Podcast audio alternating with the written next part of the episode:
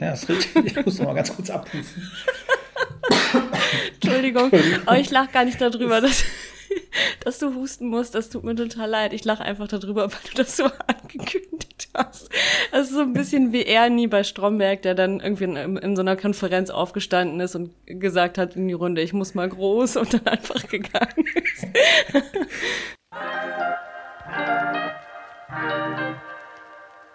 Aus der Hüfte direkt in dein Ohr. Zwei Nerds nehmen dich mit auf die Reise zum Top-Titel. Komm, wir schreiben einen Bestseller von Chris und Sebi.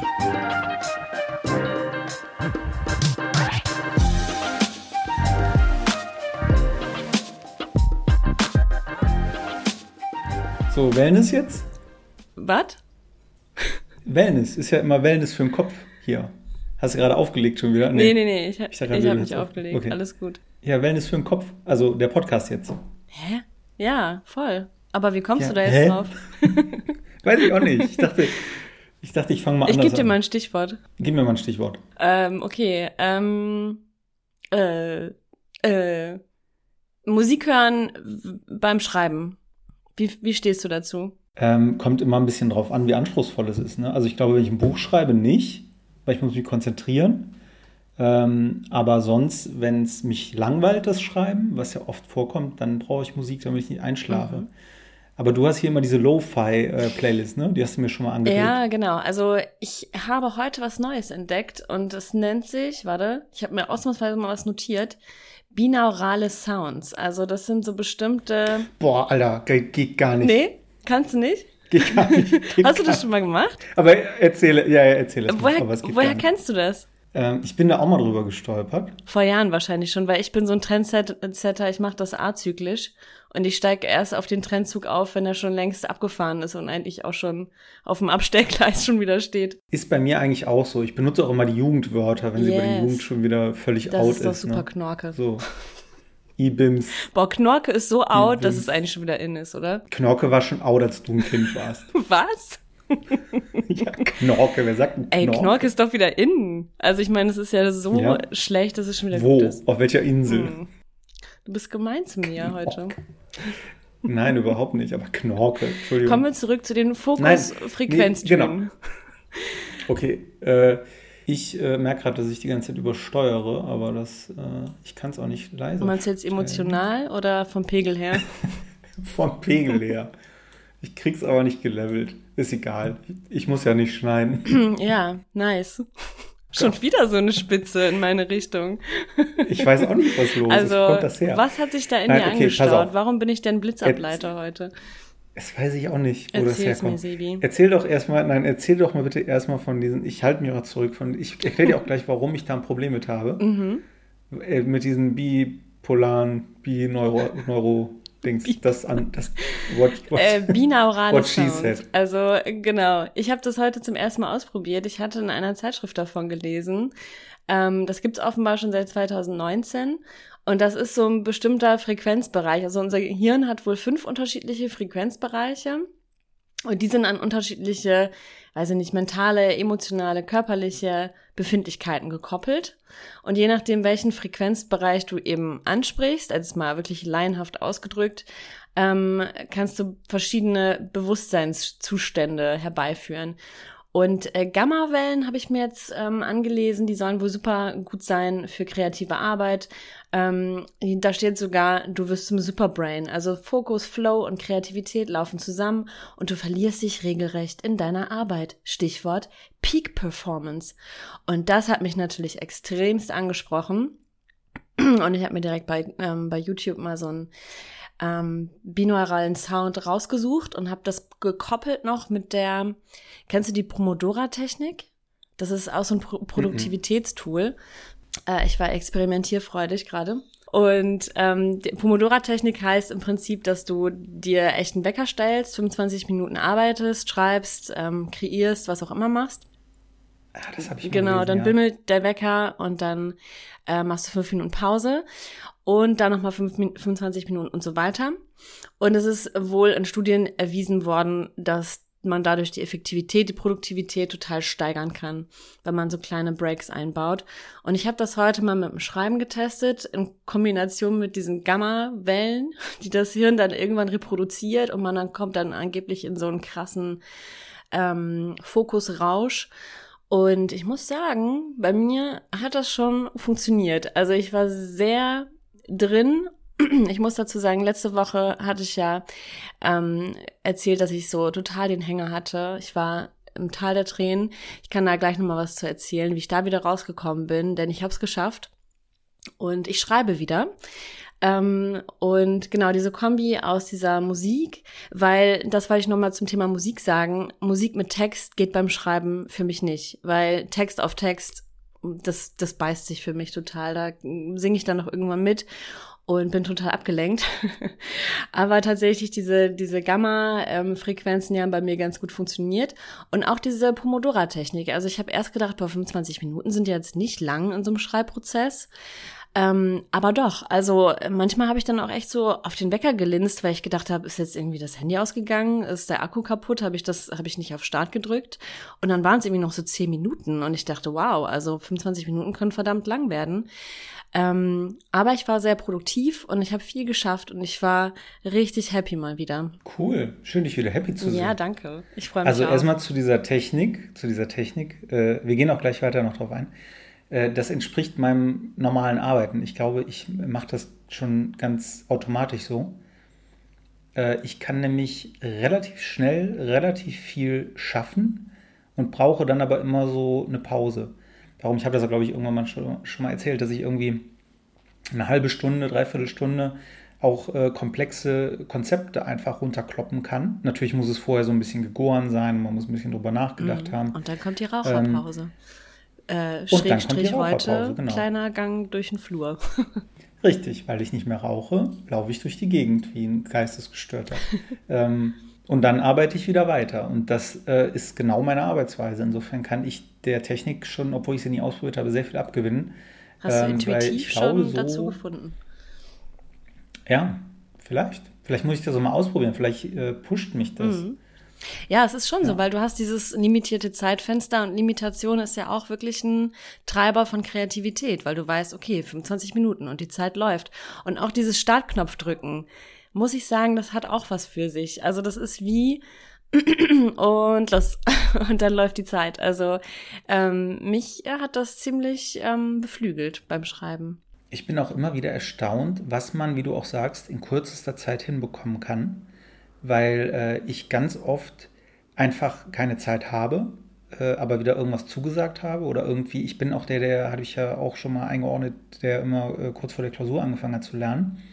Und äh, ganz oft bin ich halt so, dass ich irgendwie, weiß ich nicht, um voll ist der Termin und auf der Uhr steht 52. Also man hat nur acht Minuten.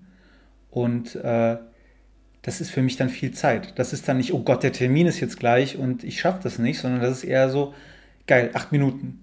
Also, also äh, Sebi, ganz ehrlich, wie oft wir schon telefoniert haben und du gesagt hast, ja, nee, wir können jetzt podcasten, ich muss halt jetzt in einer Stunde ein Konzept abgeben. Ich habe zwar noch nicht angefangen, aber okay, das wird schon irgendwie. Und ich denke mir so, wow, also woher nimmst du diese, also einmal A, das Vertrauen in deine Fähigkeiten, dass du das in der kurzen Zeit schaffst und B, dann auch diese Ruhe, weil ich könnte dann wahrscheinlich mich gar nicht auf den Podcast, Podcast ähm, konzentrieren, wenn ich wüsste, boah, da ist eine Abgabe, da ist eine Deadline noch. Das ist, glaube ich, gnadenlose Selbstüberschätzung. ähm, aber ich finde, es ist ja immer dieses, äh, das ist ja so ein Designer-Ding, ne? Dieses äh, Better done than perfect. Und das habe ich irgendwann für mich angenommen, weil äh, um jemanden zufriedenzustellen oder vielleicht auch ein Buch zu schreiben, was die Allgemeiner zufriedenstellt, äh, gehört, glaube ich, gar nicht so wahnsinnig viel dazu. Aber ein Buch, ein Konzept oder irgendwas Kreatives zu erstellen, was dich selbst zufriedenstellt, das steht auf einem anderen Blatt.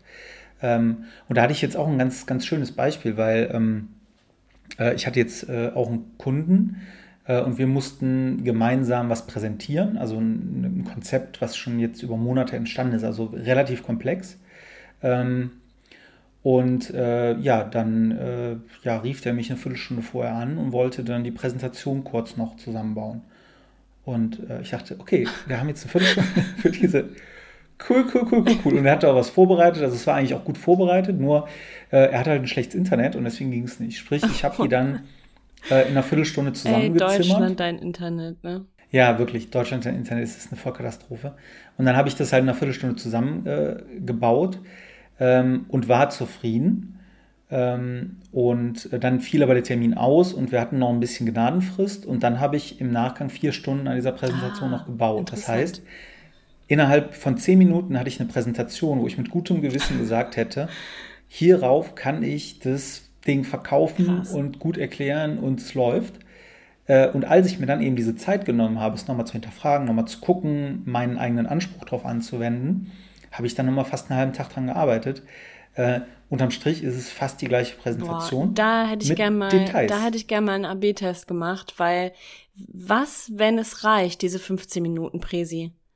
Dann kannst du dir so viel Arbeitszeit im Endeffekt sparen. Ne? Ich meine, am Ende, klar, hat man einen gewissen Qualitätsanspruch und ich habe mich auch gerade gefragt, ob dieser Better Done Than Perfect Grundsatz auch vielleicht dazu führen kann, dass man irgendwann halt total lax wird und denkt, ach, passt schon, ne? Auch wenn es nicht passt. Ähm, ja, was wäre wenn, Sebi? Das frage ich doch immer so gerne. Ja, es gibt auch diese 80-20-Regel, die ich jetzt komplett falsch anwende. Insofern bitte verzeiht es mir weil die, die wird immer wieder zitiert und ich glaube, ich habe noch nie gehört, dass sie jemand mal wirklich, äh, ich weiß auch gar nicht, wie sie heißt, Pivo, Pivo, keine Ahnung.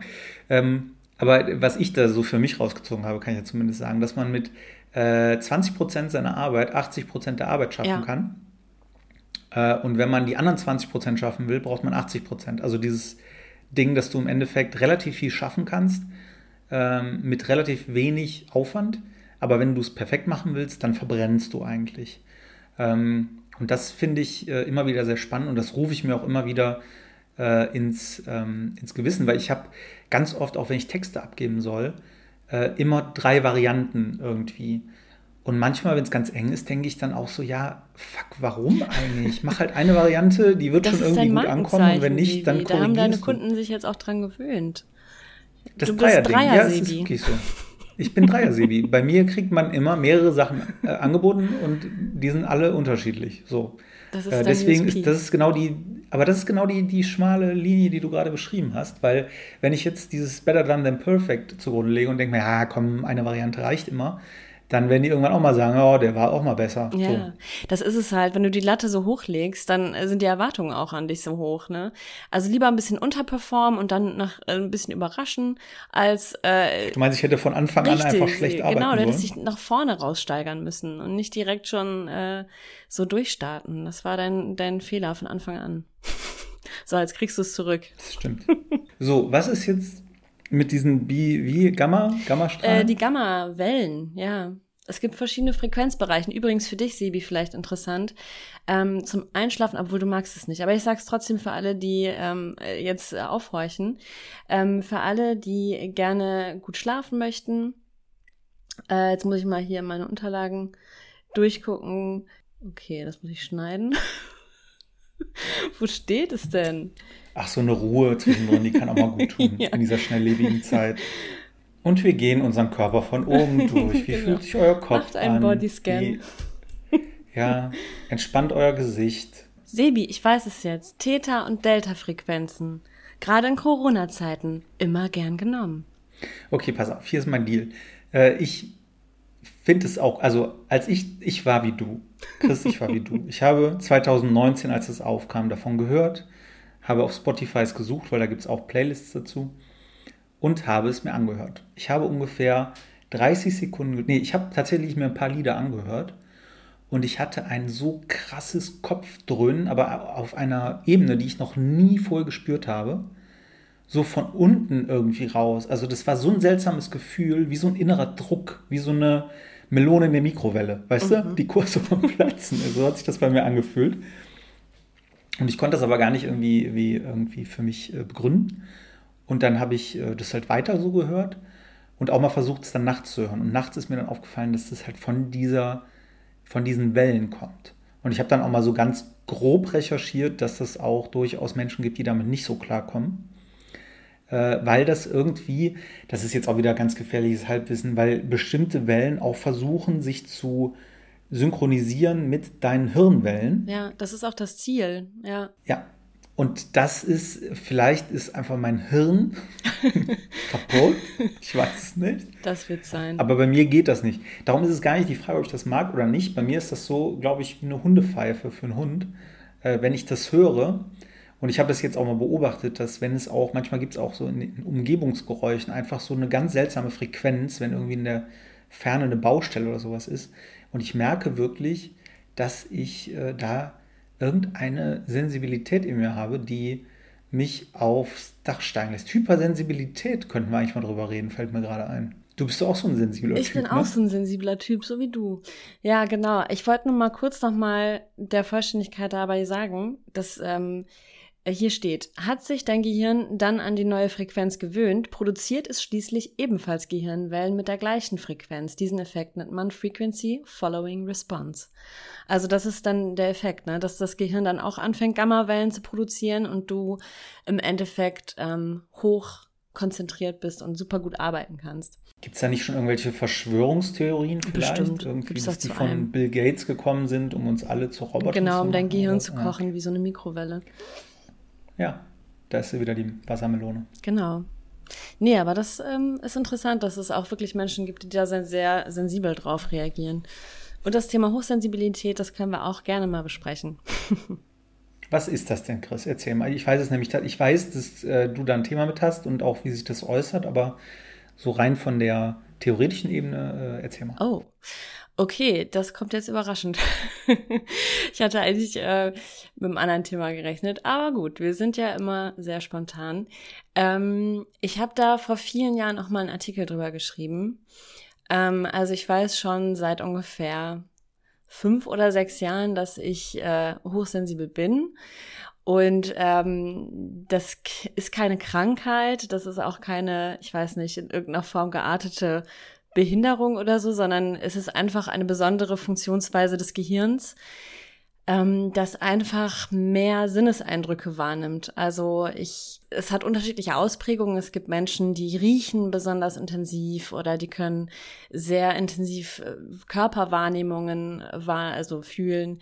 Ähm, das, das kennt man vielleicht von manchen Kindern auch, die ständig Probleme haben mit so kratzenden Pullis oder dann ist hier noch ein Zettelchen hinten am Nacken und der muss rausgeschnitten werden. die sind da sehr sensitiv. Ähm, es gibt auch Menschen, die im Zwischenmenschlichen sehr sensibel sind, die total viel zwischen den Zeilen lesen, die ähm, ja auch zum Beispiel in Interaktion mit anderen, auch in größeren Gruppen, eigentlich die Antennen immer am Außen haben, sehr, sehr viel wahrnehmen, auch in Schwingungen, auch sehr viele Gefühle, die das Gegenüber hat, aber vielleicht selber gar nicht fühlt, dass es sie hat. Also das ist bei mir ganz extrem. Also ich bin wie so ein Spiegel. Und früher war ich dann auch wie so ein, so ein bisschen so Chamäleon-mäßig, dass ich mich dann auch sehr, sehr an das Gegenüber angepasst habe und ähm, mich so verhalten habe, wie ich wusste, dass das Gegenüber das braucht. Das klingt äh, weird, aber es ist so. Und bei mir ist die Ausprägung so, ich bin super lichtempfindlich. Ich habe draußen eigentlich immer eine Sonnenbrille auf, auch im Winter. Auch drin, wenn ich am Frühstückstisch sitze. Nein, so weit geht's nicht. Aber ähm, ich habe super empfindliche Haut. Ähm, ich bin geräuschempfindlich. Ich schlafe nur mit Oropax. Ähm, und was habe ich noch?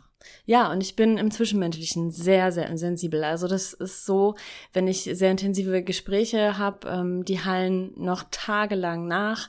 Ich nehme mir Dinge sehr zu Herzen. Ich bin, ich habe nicht nur Mitgefühl, sondern ich leide wirklich mit. Also es kommt nicht selten vor, dass ich, wenn jemand weint, dass ich dann mitweine, weil ich das so sehr fühle. Und ähm, ja, und es ist, als ob es mein, mein eigenes Gefühl wäre. Und im Endeffekt kann man sagen, mir fehlt so ein bisschen das, was andere haben als Filter. Also ich, das ist, als ob die ganzen Sinneseindrücke so durch mich durchrauschen und ich habe dem nichts entgegenzusetzen. Also es ist ähm, sehr überwältigend, wenn man damit nicht umgehen kann, wenn du nicht weißt, dass du das hast. Aber ähm, ich habe mittlerweile damit gelernt zu leben und ich habe es sogar für mich in so eine Art Superpower umgemünzt. Reicht dir das als Erklärung? Ja, total spannend.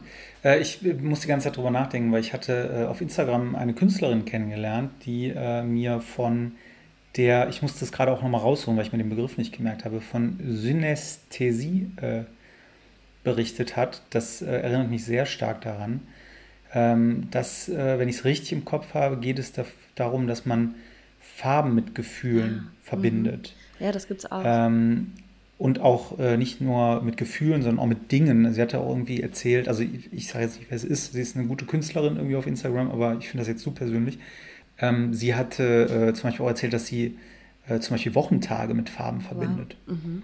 Äh, und das fand ich irgendwie verrückt. Und auch wenn sie äh, ihre Kunst irgendwie so macht, sie denkt halt einfach anders als andere Kinder. Und äh, ich glaube, das hängt damit alles zusammen dass man da irgendwie so eine, so eine bestimmte andere Wahrnehmung hat. Und das finde ich total spannend, ähm, weil man es halt auch von außen nicht sieht. Ne? Also auch wenn du jetzt irgendwie äh, den Raum verlässt, weil es hier zu laut ist, dann denkt der ein oder andere wahrscheinlich, was hat tief ein Problem. Aber ähm, du gehst ja auch nicht hin und sagst, guten Tag, ich bin... Äh, wie sagt man, hypersensibel?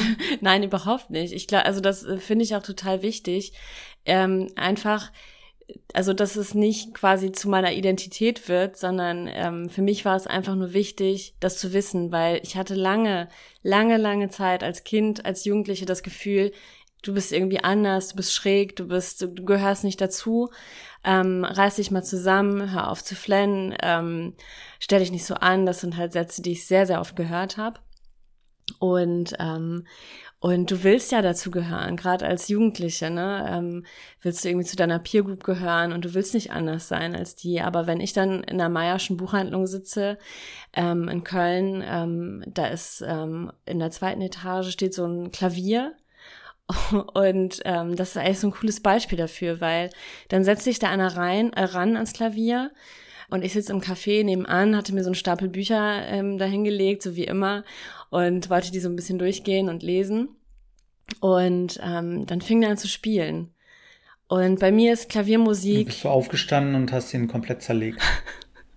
Inwiefern? Mit Worten? Weiß ich nicht. Das klingt jetzt einfach so, okay, ich bin aufgestanden und dann habe ich ihm. Nee, erzähl ruhig weiter, Entschuldigung.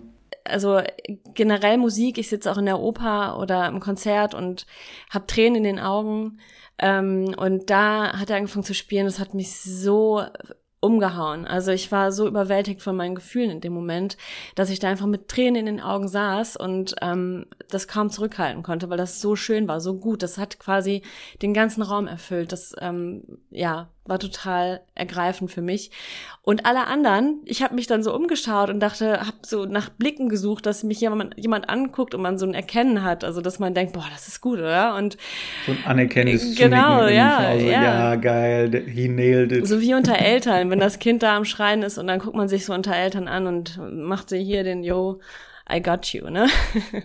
Aber da war halt keiner. Alle sind da ihrer so geschäftig rumgelaufen, sind ihrer, sind ihren Einkäufen nachgegangen. Keiner hat auf den geachtet, keiner hat zugehört, keiner ist stehen geblieben.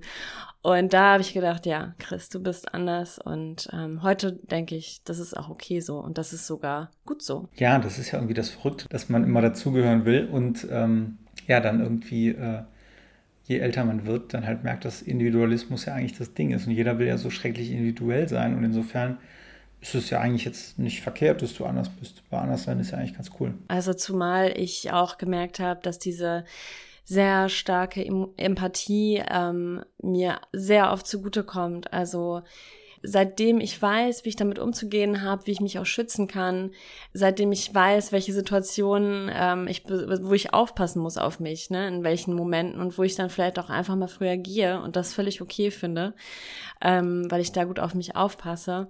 Seitdem kann ich das tatsächlich auch für mich nutzen. Also, weil zum Schreiben musst du sehr empathisch sein. Ähm, um Musik zu machen, musst du sehr empathisch sein, auch im zwischenmenschlichen Bereich, mit Freunden, mit äh, neuen Kollegen oder so, ne? Oder auch, wenn ich ähm, besonders krasse Crime-Fälle auf den Tisch bekomme, als Redakteurin in der Nachrichtenredaktion, da geht es ja auch ganz oft um dieses gewisse Fingerspitzengefühl, sich einzufühlen in die Opfer. Ähm, wie muss das für die gewesen sein, auch für die Angehörigen?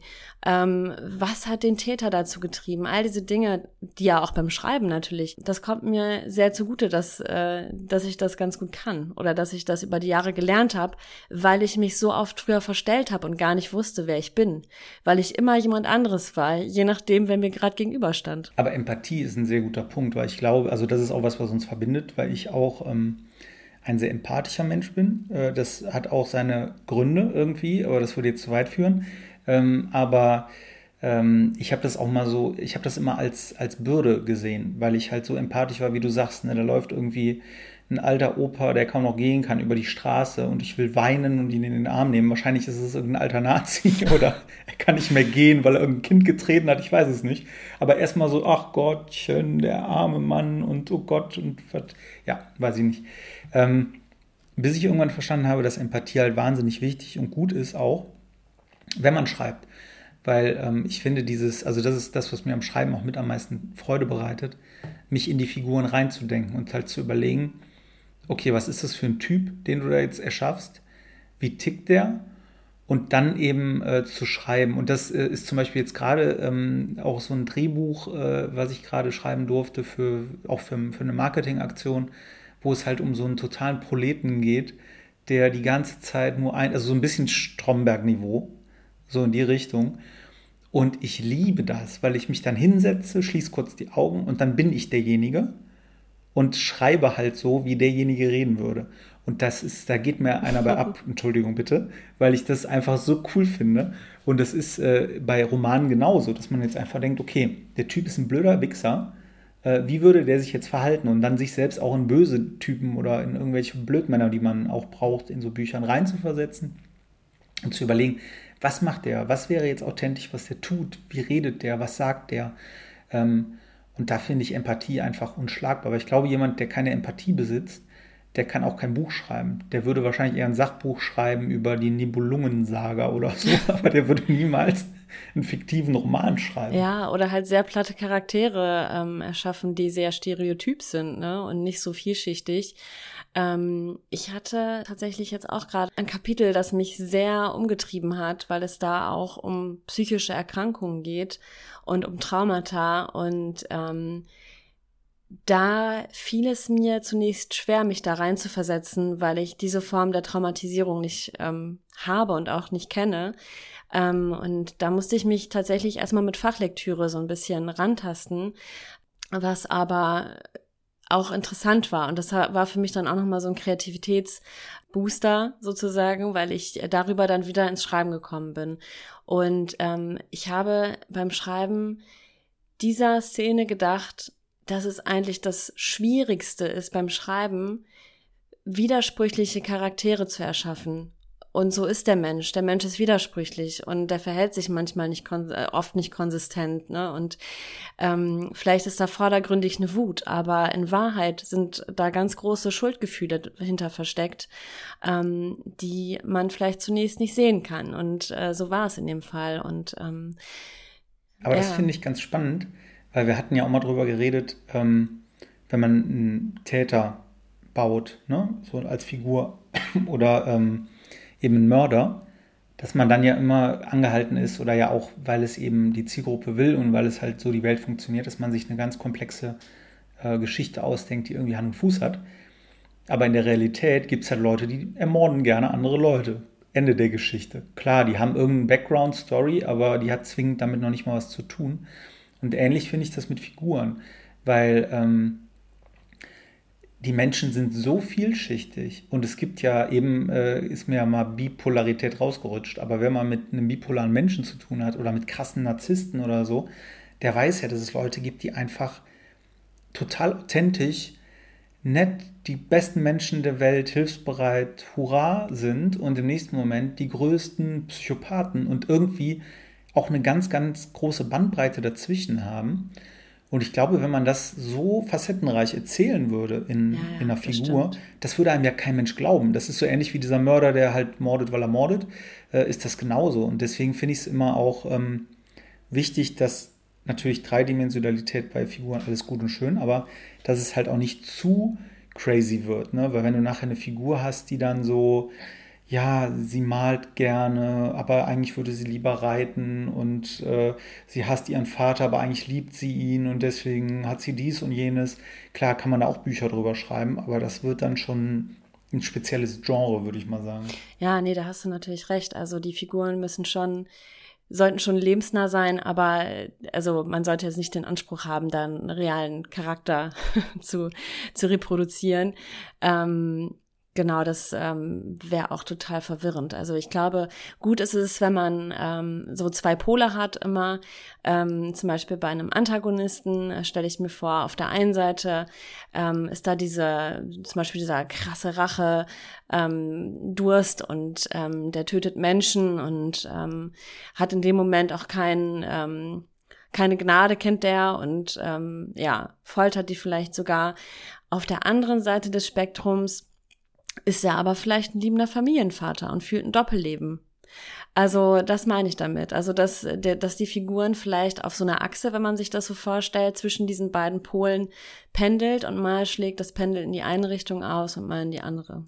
Hm. Und damit zu spielen. Aber das, das finde ich spannend. auch, finde ich auch, finde ich mega spannend und mega wichtig. Aber äh, was ich halt meinte, ähm, die, die, also vielleicht verzettel ich mich jetzt auch total, aber so ein, so ein Menschenleben ist halt sehr facettenreich, ne? weil es gibt dann eben nicht nur den Killer und den Familienvater, sondern gibt es halt noch den, der gerne irgendwie äh, Künstler werden wollte, jetzt sitzt er im Amt und der irgendwie, äh, keine Ahnung, immer einen Hund haben wollte, aber die Mutter hat ihm immer nur Katzen gekauft. Also ja. so ein Menschenleben ist ja wahnsinnig facettenreich, vielseitig und äh, das boring. oh ja. Ehrlich gesagt. Solche Figuren willst du nicht Und das haben. ist ja eigentlich die Frage, genau, die Frage, was lässt man dann weg? Äh, ja. Genau, aber ja, ja das nur am Rande. Ich meine, Fakt ist ja auch, dass wir als Schriftstellerinnen viel mehr über die Figuren wissen, über unser Personal, als der Leser im Endeffekt. Also es findet ja nicht jedes Detail, das wir uns überlegen, ähm, dass wir ausarbeiten, findet ja auch den Weg ins Buch, sondern es ist einfach für uns, für den Hinterkopf wichtig, diese Dinge zu wissen, um die Motivation auch der Figuren zu kennen. Was was, ja, was treibt die Figuren an, wovor hat sie, wovor haben sie Angst, ähm, all diese Dinge. Und das ist ja nicht zwingend so, dass es dann auch alles im Buch stattfinden muss. Das wäre dann ja total überfrachtet und du würdest ja gar nicht glaubst mehr zum Plot kommen. Du, glaubst du, man muss seine Figur äh, kennen, bevor man anfängt zu schreiben? Da sind wir, glaube ich, sehr unterschiedlich. Ich, ähm, ich sage nein. Ähm, ich sage ja. ich sage absolut nein. Ähm, ich sage absolut ich sag ja. absolut nein. Und dabei bleibt es jetzt ja. auch. Basta. Ja, okay. Verschiedene Herangehensweisen, würde ich mal nennen. Ja, total. Also wir sind ja ganz unterschiedliche Schreibtypen. Das finde ich ja auch immer so, ähm, so spannend. Also ähm, ich möchte nochmal von vorne. Also ich kann ja mal kurz erzählen, wie ich aus dieser Schreibdepression rausgekommen bin. Ja. Und zwar ähm, Tal der Tränen hast du. Das Tal der Tränen, genau. Ich war sehr tief drin. Ich habe sehr viel Überbackenes gegessen, sehr viel Eis. Ähm, ich habe mich viel. Ich finde das aber geil, dass das dein Gradmesser ist, will ich ganz ja. kurz nochmal sagen. Weil ich zwischendurch auch immer dir geschrieben habe, so, hey, wie geht's dir? Kommst du irgendwie besser klar? Ich habe zwei Pizzen heute gegessen. So, okay, ist es gut, nicht ist es schlecht? Ich weiß es nicht. Mhm. Nicht gut, okay. Nee, also Zeiten, in denen ich viel so, so Fertigfraß esse, sind keine guten Zeiten. Ähm, weil ich eigentlich schon auch gerne gut esse und gesund esse. Und ja, wenn in meiner Mülltonne sehr viele Tiefkühlpizzen-Schachteln liegen, dann wissen die Nachbarn, wow, der Frau geht's wieder scheiße. weil deine Nachbarn natürlich dann Richtig, weil die regelmäßig unsere Mülltonnen auch durchwühlen, ja. Grüße an dieser Stelle. Ja, ähm, deine Nachbarn sind Waschbären wahrscheinlich. Ja. ja, ja, ja, genau. Ich schweife ab. Also der Tränen der Tränen. Ähm, ich war letztes Mal in der Frage so ein bisschen, glaube ich, dem Irrglauben aufgesessen, dass es an der Kontinuität vor allem hackt. Also, dass ich da durch diesen Break, den ich hatte, durch die, durch die Krankheit und so, äh, aus meinem Rhythmus rausgekommen sind, weil wir beide ja auch wissen ähm, oder uns auch einig sind, ausnahmsweise mal beim Schreiben, wie wichtig eigentlich auch diese Regelmäßigkeit ist, um, um in diesen Flow zu kommen. Und äh, gut, ich habe dann gedacht, ja, ich muss mich da einfach nur noch wieder an den Schreibtisch prügeln und, ähm, und mich hinsetzen und einfach mich dazu zwingen, jeden Tag zu schreiben und dann wird das schon wieder. Ähm, und ich musste relativ schnell erkennen, dass es Unsinn ist. Und der Podcast war da auch so ein bisschen die Initialzündung, weil du ähm, gesagt hast, ja, ähm, was du aus der Position der Stärke heraus letztes Mal gesagt hast, das musst du jetzt eben auch anwenden, wo es dir nicht gut geht. Nämlich diese ganzen Ressourcen, ähm, die du hast, ähm, ja, um, um dich aufzurichten, um dich zu stabilisieren. Ähm, und dann habe ich angefangen, das Haus aufzuräumen und äh, mich um mich zu kümmern. Ich habe äh, angefangen, wieder gut zu, gut zu essen, mein Frühstück vorzubereiten, ähm, was vorher so aussah, dass ich äh, schnelle Banane gegessen habe und dann bis mittags gar nichts mehr oder ein paar Mandeln zwischendurch. Ähm, und ja, und einfach wieder besser auf mich aufzupassen. Ich habe dann wieder Sport gemacht, ähm, habe jeden Tag meditiert und ähm, habe so diverse Maßnahmen ergriffen, zum Beispiel auch ähm, Handy-Detox. Also ähm, ich habe das Ding im Flugmodus, bis ich fertig bin morgens mit Schreiben. Also ich habe jeden Tag auch seitdem geschrieben. Ähm, und das Ding, das Handy war im Flugmodus bis neun, halb zehn oder so.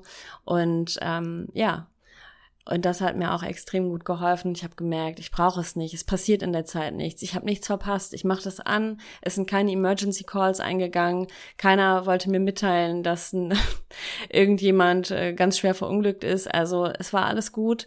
Ähm, ja, Fazit für mich. Das Handy ist überbewertet, aber gnadenlos. Genau. Und so bin ich aus dieser Schreibhölle wieder rausgekommen, habe mich freigeschrieben und worauf wollte ich hinaus, Sebi? Du weißt, ich habe ein sehr schlechtes Kurzzeitgedächtnis. Ähm, du ja. weißt es auch nicht mehr. es war aber wichtig. Ja, es war total wichtig. Ja. Ja, ja. Mhm.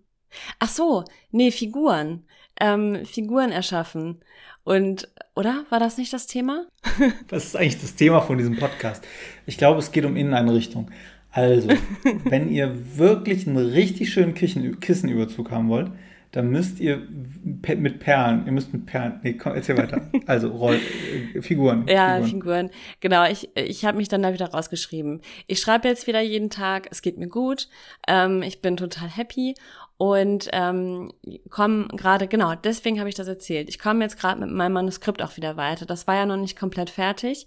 Ähm, es geht jetzt aber mit großen Schritten voran und ich, ich spüre, ich spüre, dass ich bald fertig sein werde. Und ähm, ja, diese 80 Prozent, die es dann braucht zur Perfektion, die werde ich nicht erreichen. Es wird nicht perfekt sein. Ähm, das ist wahrscheinlich kein kreatives Werk, das jemals irgendwo abgegeben worden ist.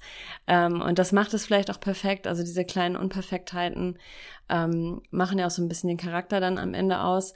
Ähm, auf jeden Fall bin ich jetzt schon gedanklich so ein bisschen Richtung zweites Buch unterwegs und ich freue mich schon total draus, äh, darauf, alle Erfahrungswerte, die ich jetzt beim Schreiben des ersten Buches machen durfte, ähm, für das zweite anzuwenden. Und unter anderem ist es auch, ähm, die Figuren zu entwickeln. Also ähm, Du hast mich ja eben gefragt, das waren, genau, jetzt weiß ich wieder, was du mich gefragt hast. Boah. Und zwar, ob ich meine Figuren vorher kenne, ne? Das war die Frage.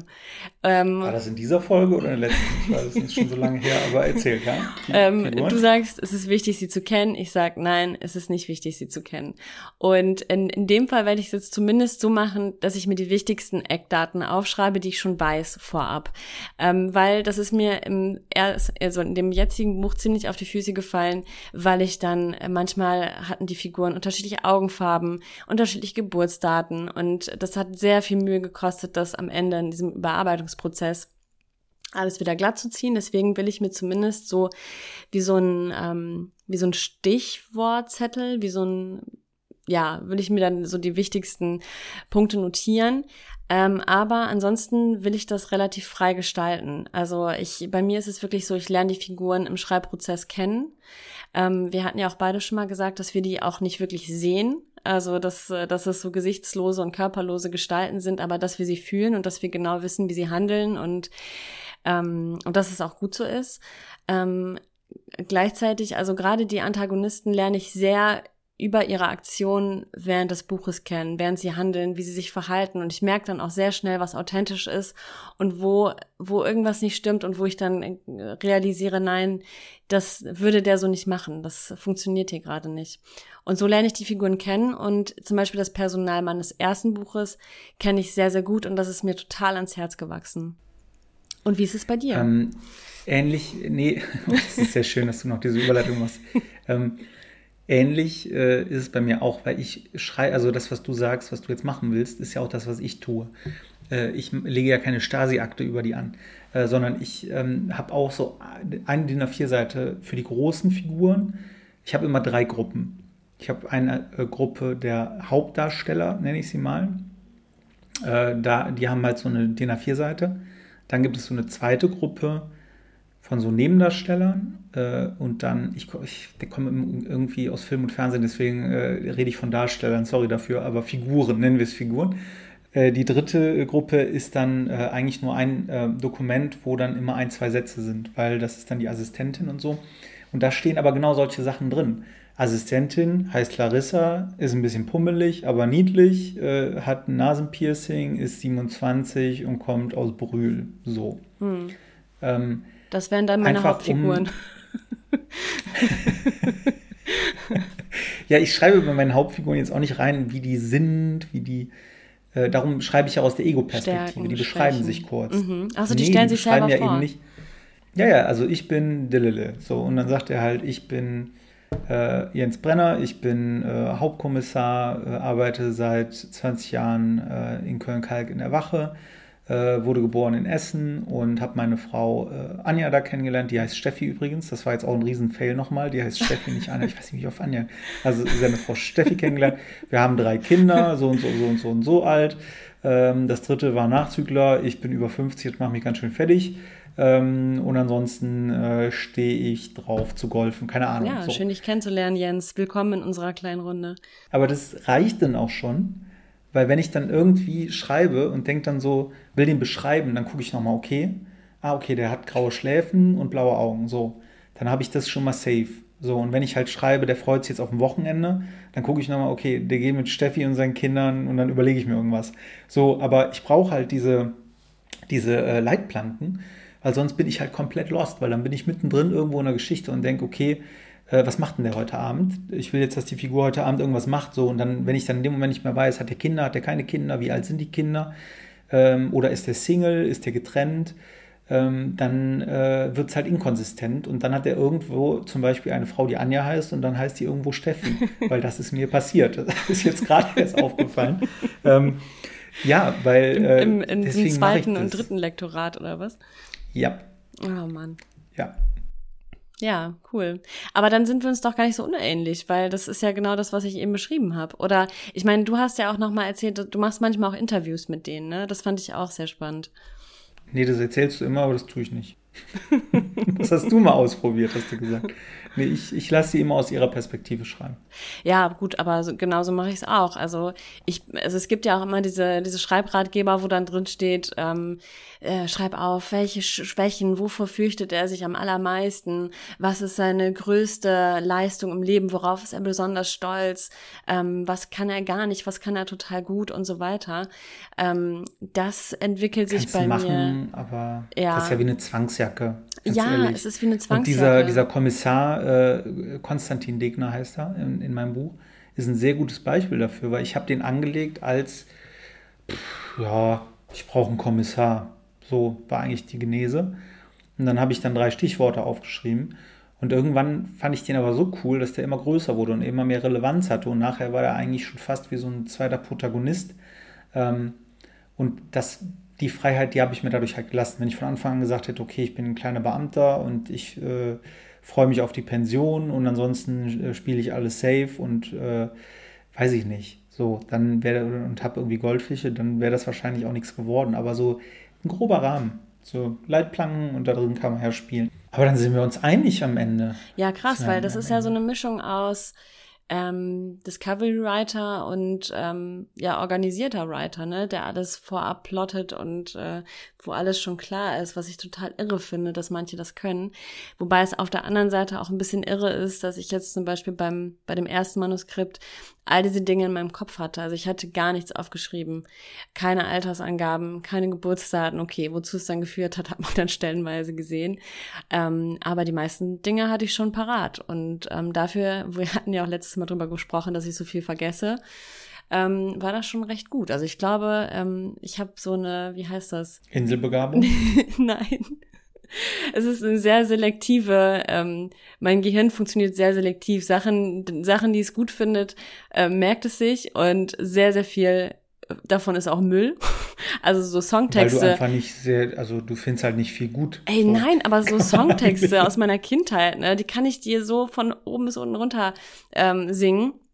Aber, weiß ich nicht, äh, objektiv wichtige Dinge vergisst mein Gehirn dann auch wieder. Das habe ich aber tatsächlich gelesen äh, und ich will dich nicht schon unterbrechen, aber dass äh, wir zum Beispiel oder unsere Generation halt so viele Lieder noch aus den 90ern kennt, ja. weil ich kann wahrscheinlich jedes Ärztelied noch mitsingen.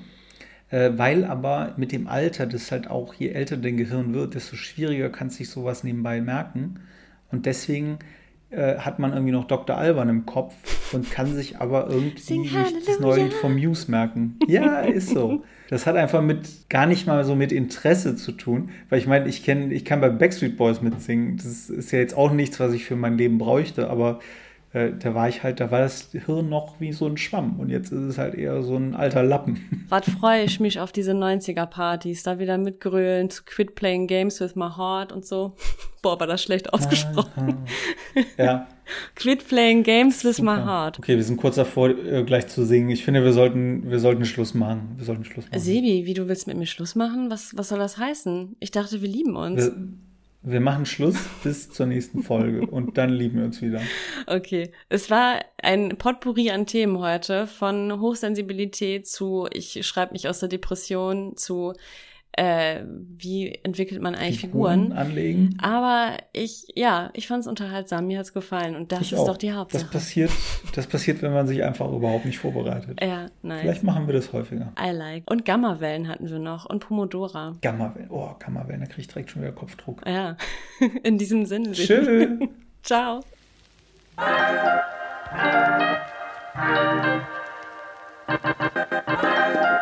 Thank you. Música